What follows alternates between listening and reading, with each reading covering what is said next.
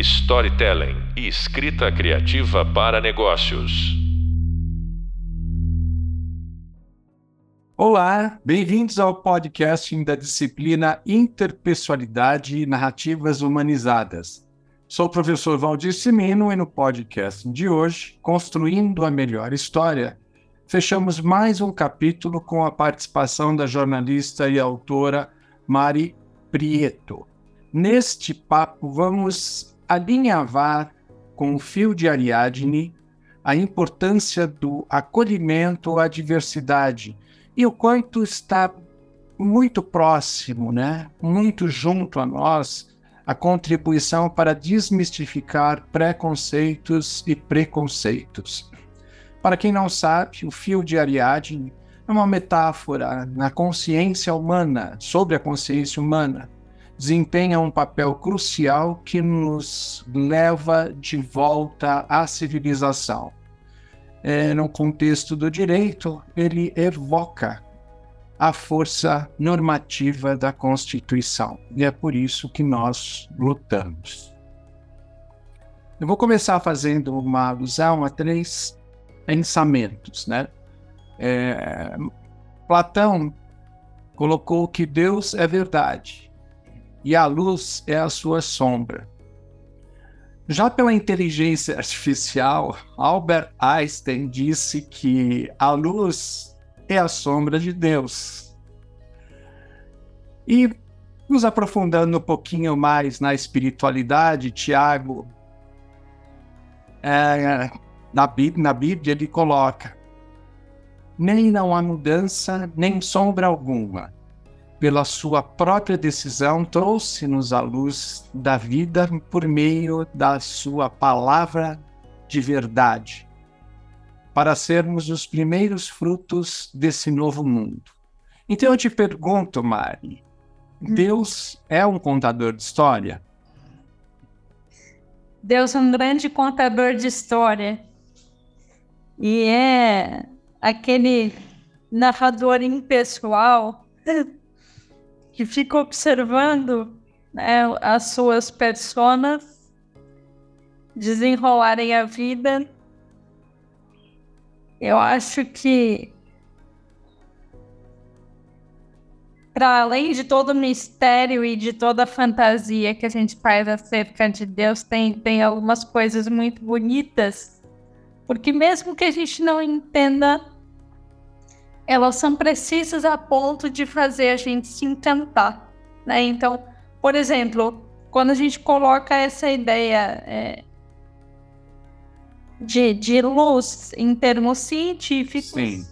a gente tem que é, a mesma quantidade de matéria e de antimatéria quando colidiu para que a gente tivesse a explosão do, do, do Big Bang. Uhum foi uma força igual.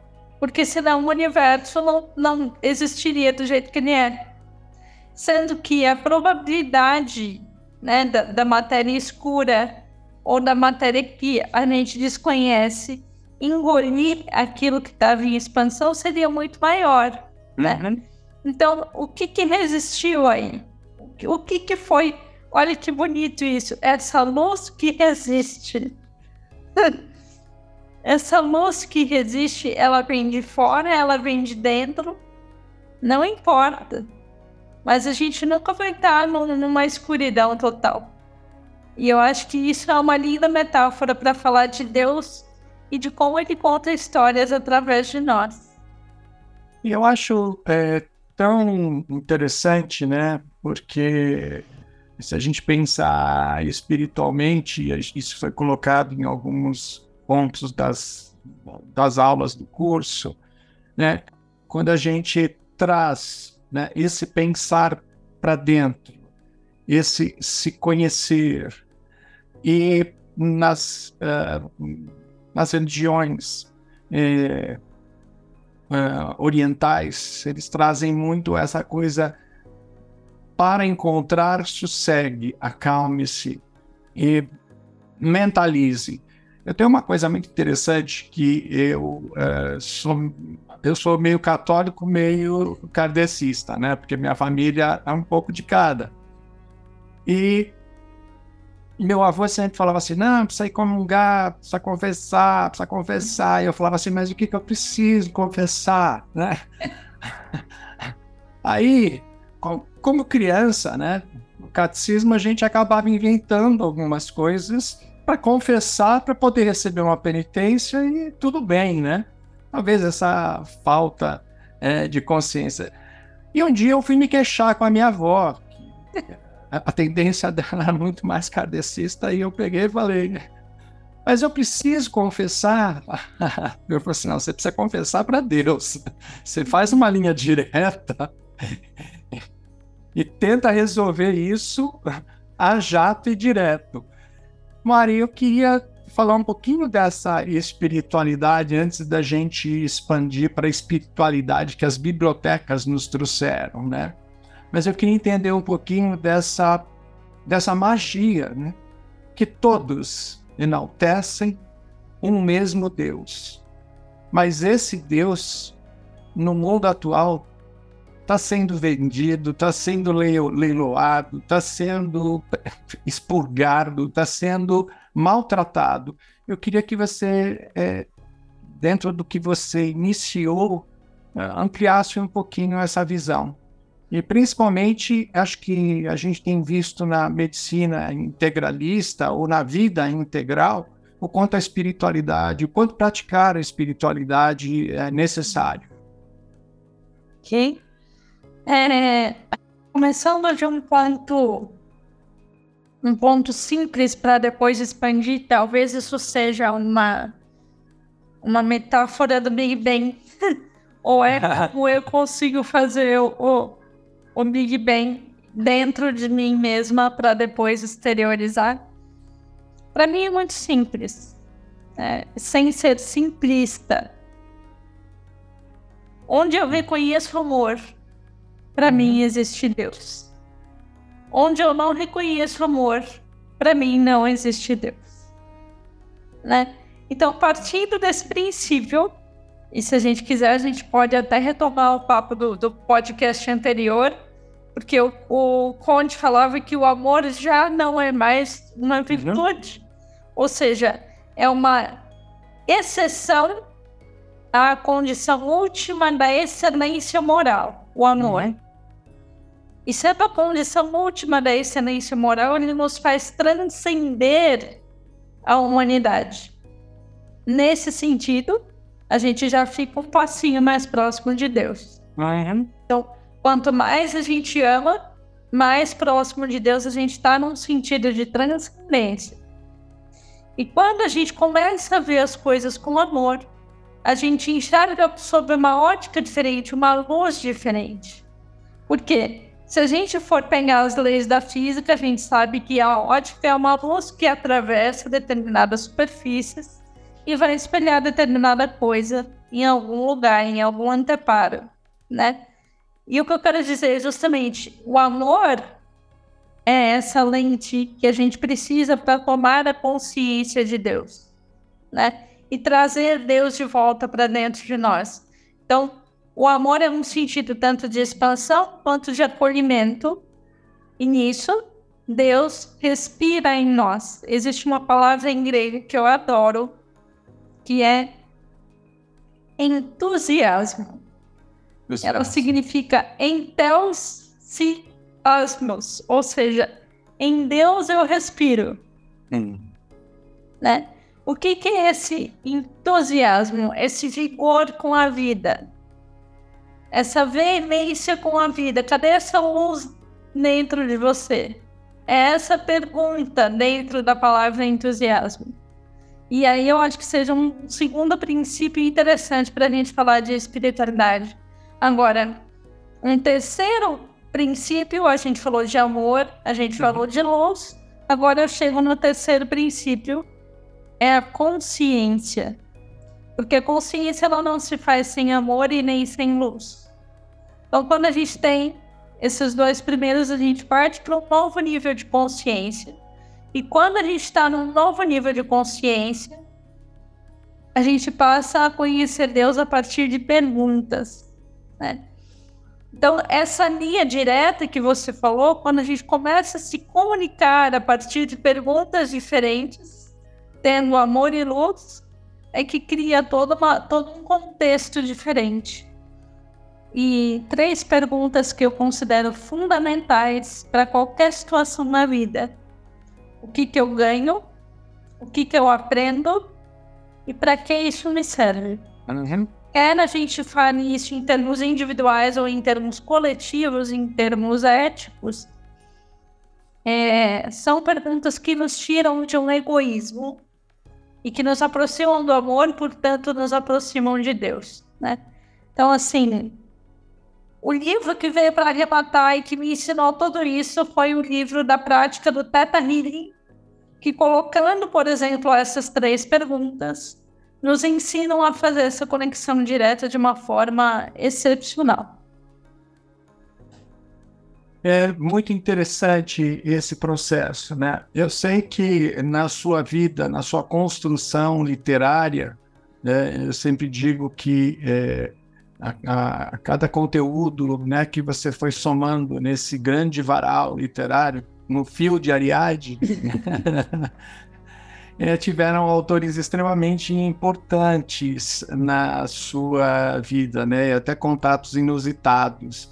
Eu queria que você, é, vindo né, desse processo é, do conhecimento, né, dando luz à ciência, quais foram os autores ou algum autor específico ou algum pensador é, brasileiro é, que faz parte da sua biblio, bibliografia ali no, no, top, no topo, né? Eu queria entender um pouquinho isso, uma vez que você tem um conhecimento vasto.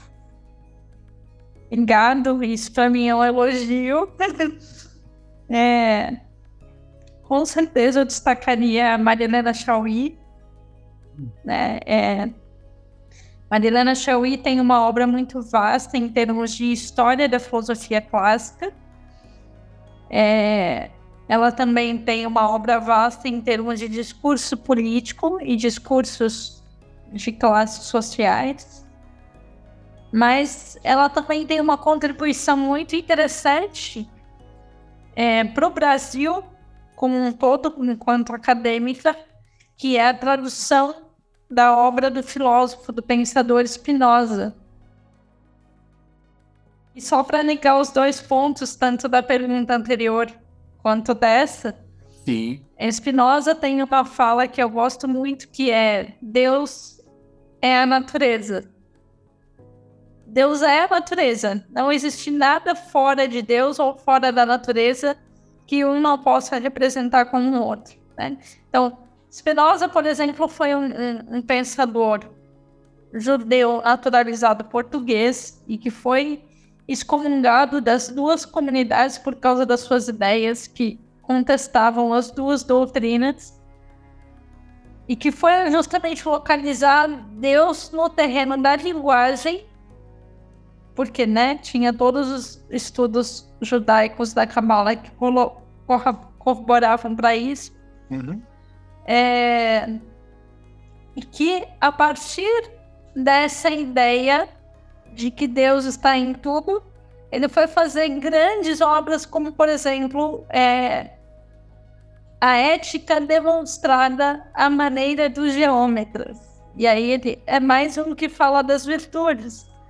Então, por exemplo, ele coloca é, todas as ideias de fundamento ético como se fossem provas matemáticas de uma conta é, né, é, aritmética. Então ele fala, olha, a alegria é o amor com o conhecimento de sua causa. Potencializa, né? Exatamente.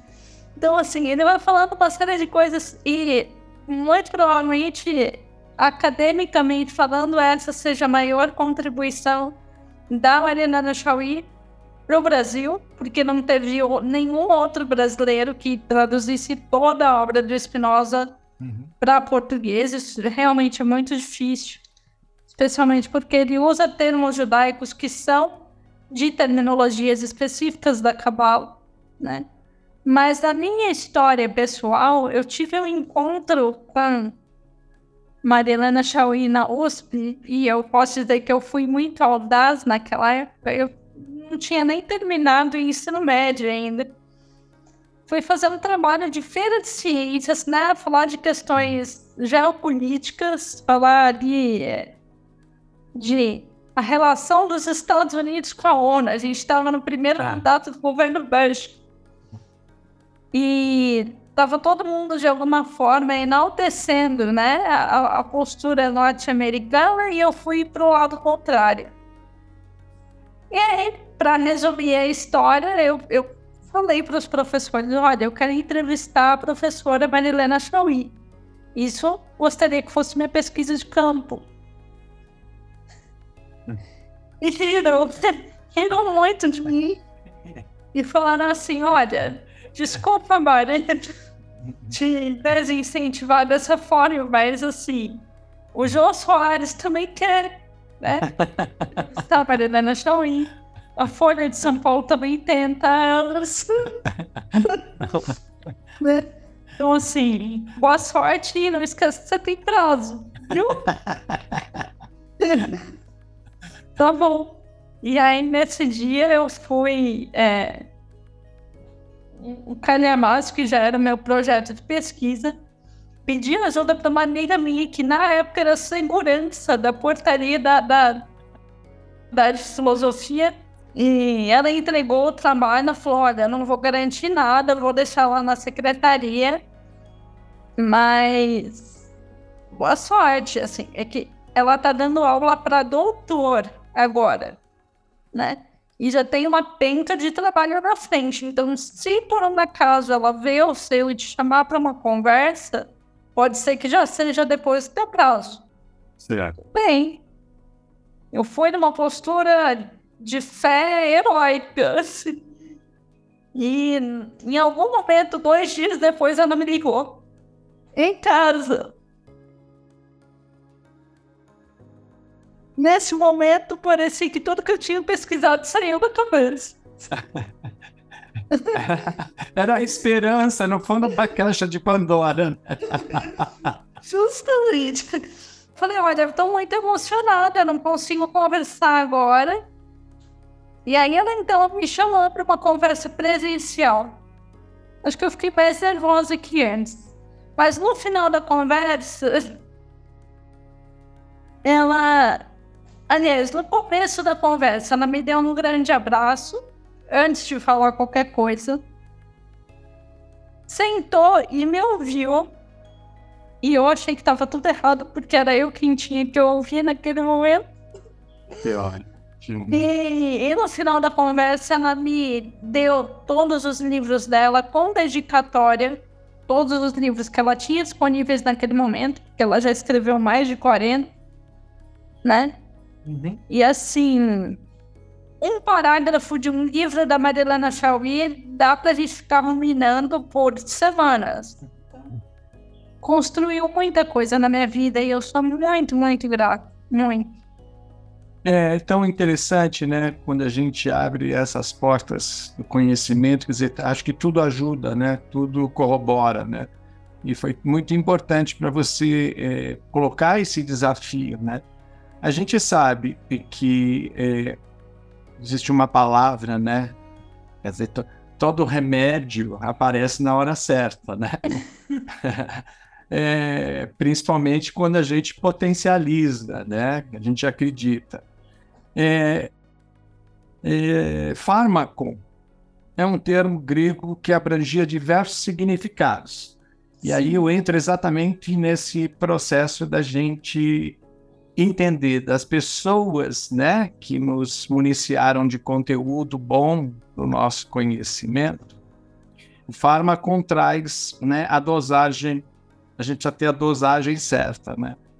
Porque é, esse remédio pode tanto se referir a uma substância alucinógena, como vinho, ou um medicamento curativo, como a penicilina, uh, um perfume afrodisíaco, como o Chanel número 5, ou um veneno letal, como o cianureto.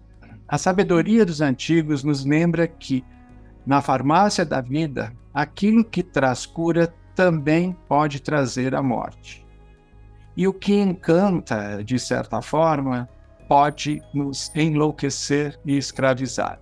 Dentro desse contexto, eu queria que você abrisse um espaço para eh, dizer para mim: os livros curam? Muito. Então, assim, graças a Deus que Sócrates resistiu, né?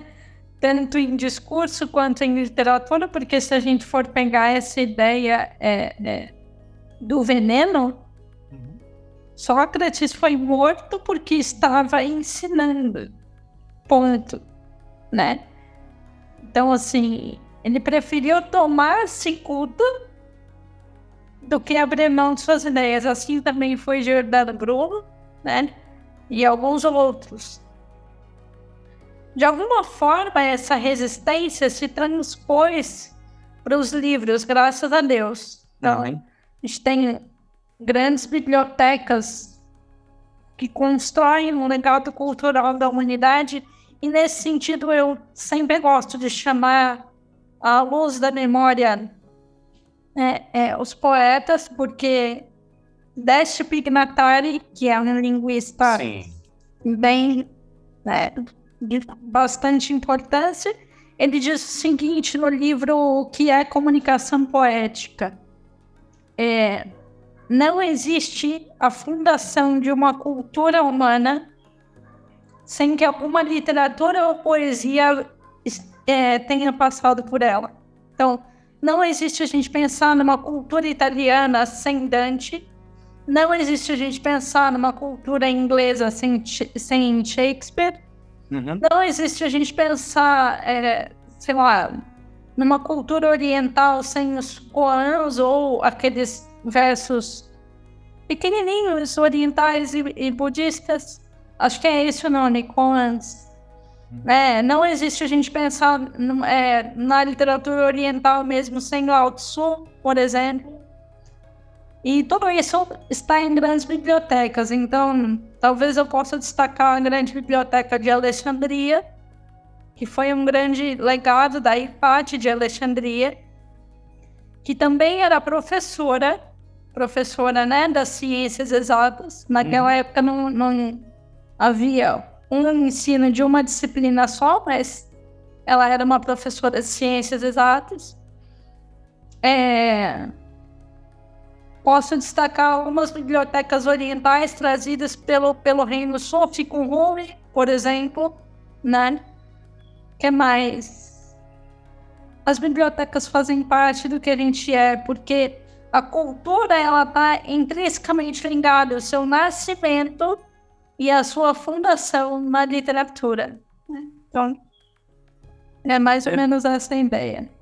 É, enquanto tem livros que curam, isso a gente, né, a gente percebe exatamente que às vezes os livros nos escolhem ou nós escolhemos intuitivamente o livro e, e dentro daquele contexto, né, a gente acaba aprendendo e acaba também construindo essa melhor história.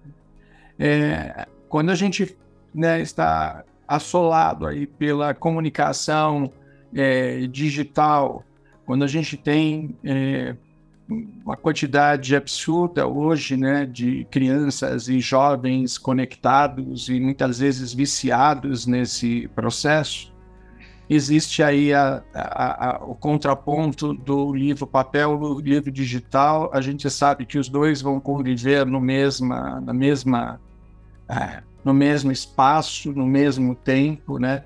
Eu sempre é, me lembro quando eu assisti é, Blade Runner pela primeira vez. O filme ele começa com Harrison Ford no meio daquele mundo futurista, mas ele está lendo um jornal.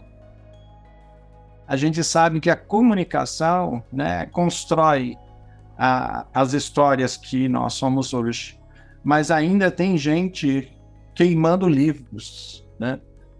É, negando o conhecimento. É, a gente sabe que a mulher tem um papel importantíssimo dentro desse processo. É, historicamente, a mulher é quem ficava com as crianças ou tem o um maior tempo dedicado às crianças. Ela é um número maior né, na população e ainda a gente vê uh, os, uh, os direitos das mulheres também não sendo protegidos, né?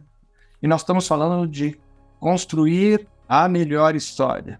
Construir a melhor história não é com todos.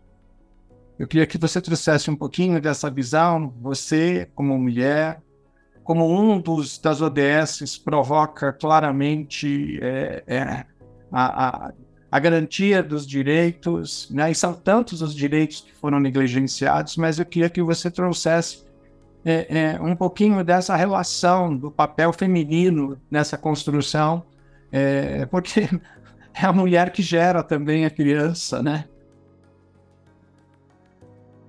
É, qualquer tipo de mulher hoje adota gera crianças, quer dizer, esse poder maternal ele está muito intrínseco nessa construção. Eu queria ouvir um pouquinho sobre essa relação, de como você é, vê a literatura, mas também outras artes, como o cinema, enfim, como as produções de audiovisual. É, a mulher em foco agora dentro dessa construção. É...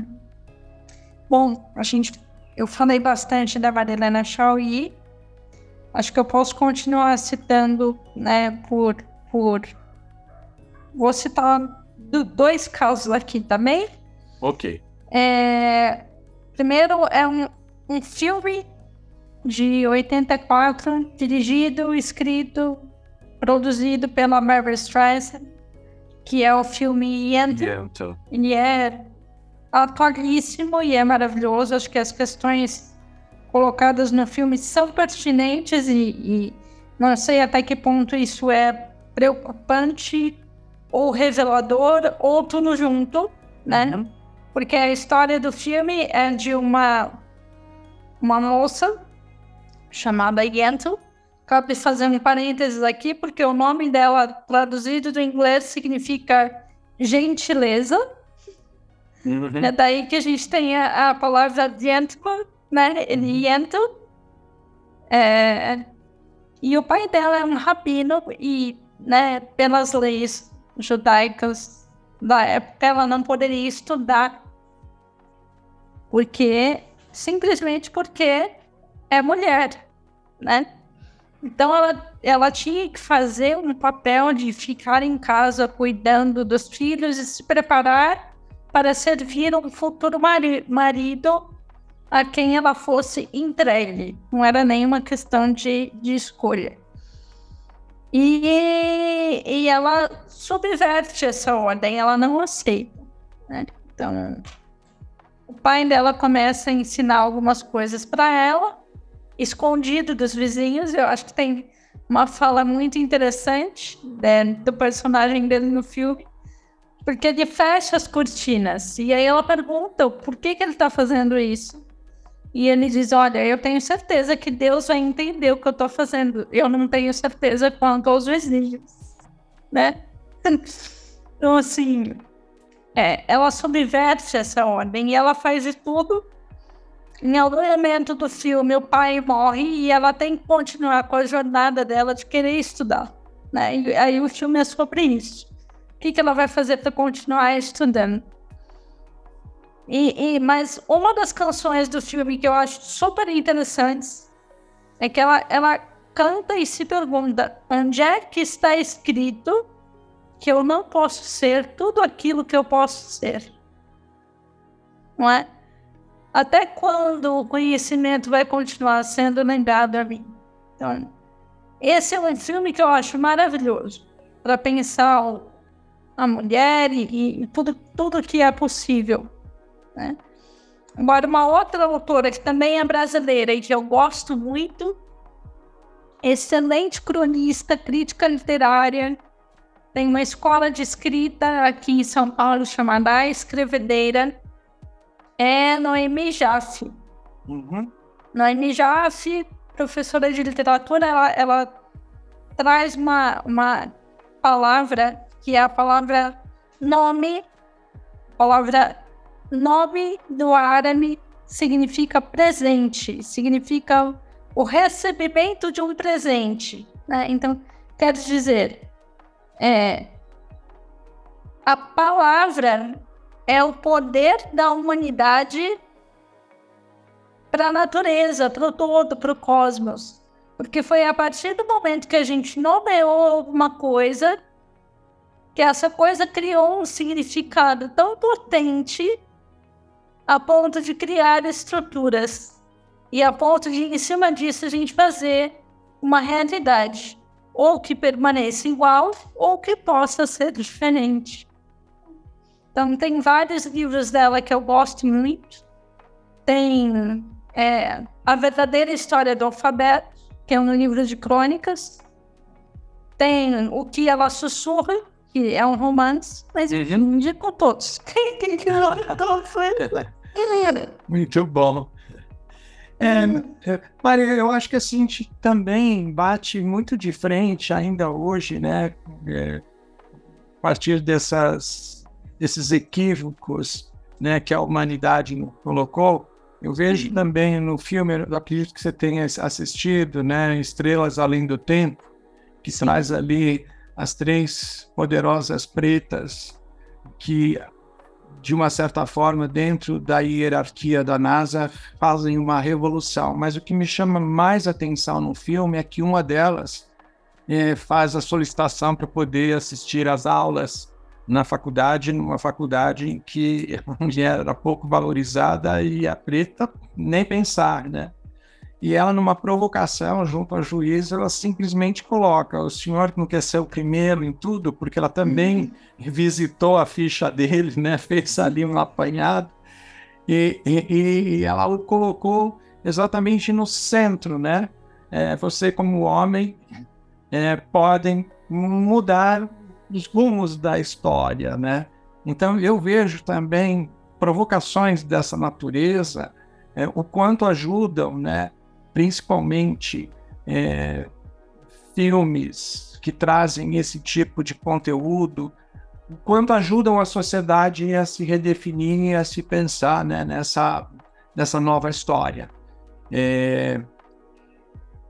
Você chegou a assistir esse filme? Ele te tocou? Assisti esse filme, ele é maravilhoso. Eu acho que complementou muito uma leitura que eu fiz há, é, há muito tempo atrás, que é A Invenção das Asas, do, da Sue Monk, que é um romance histórico falando sobre liberdade e é baseado em fatos reais, sobre a fuga de uma pessoa negra de condições de escravidão até se tornar advogada.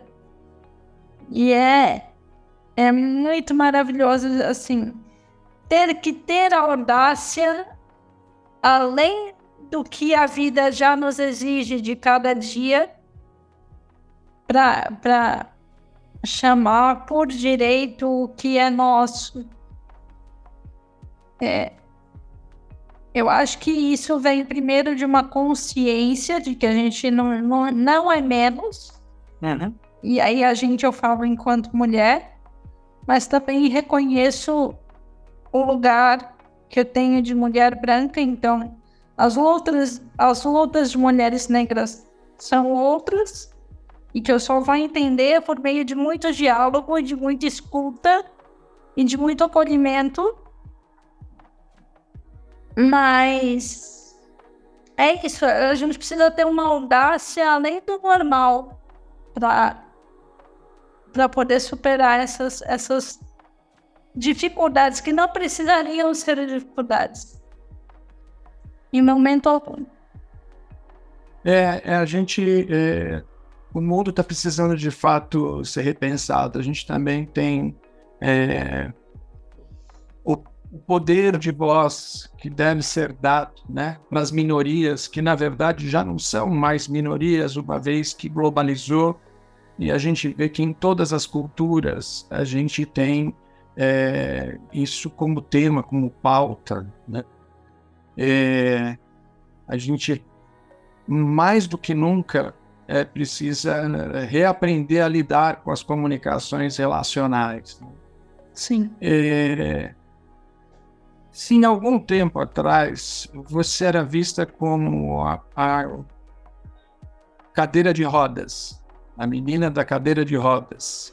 Sim. Hoje não mais, porque você, através do conhecimento e da boa comunicação interpessoal, se fez presente e se mostrou mais do que humana, né?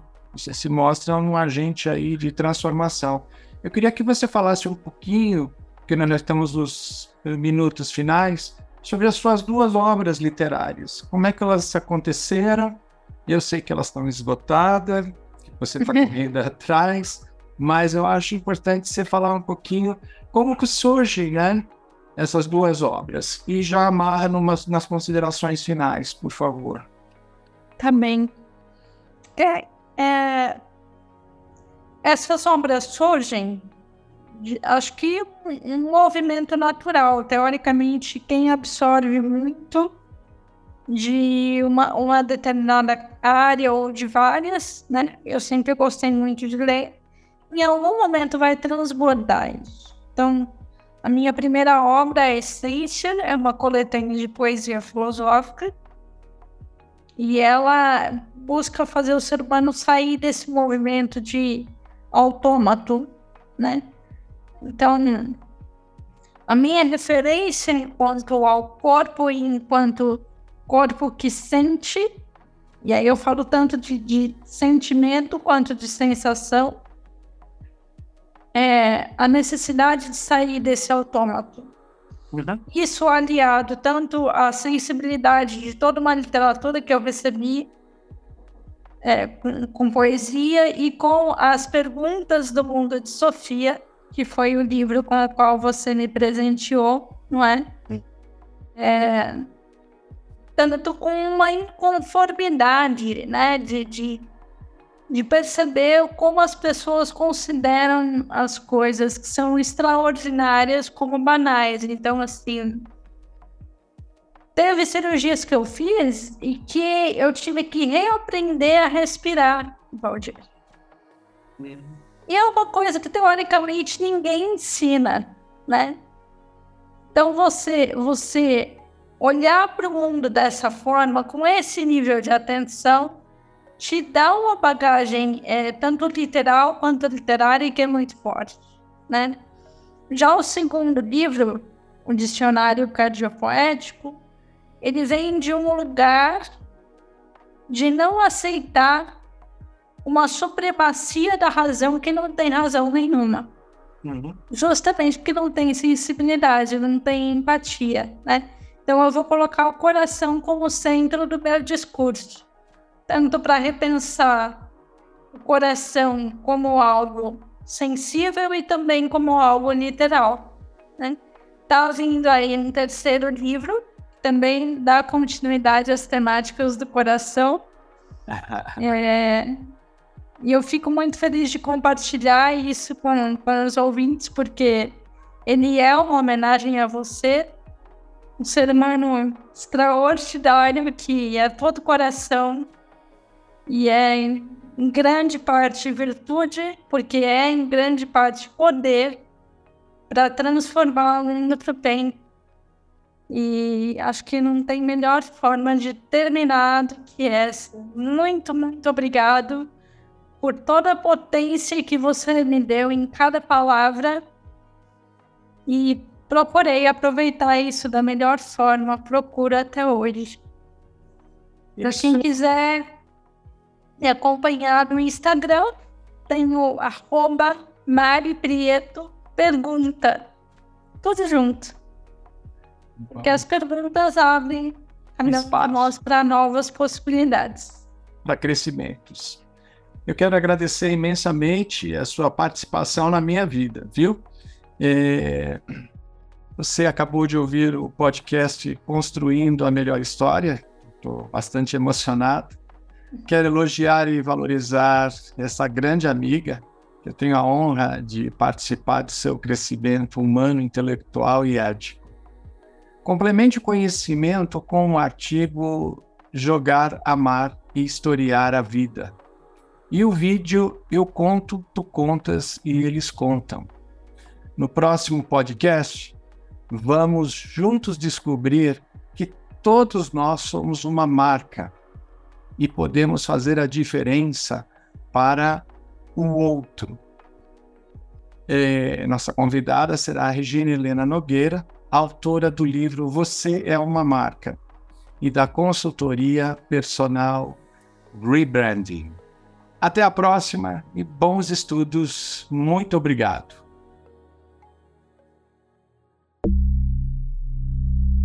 Storytelling e escrita criativa para negócios.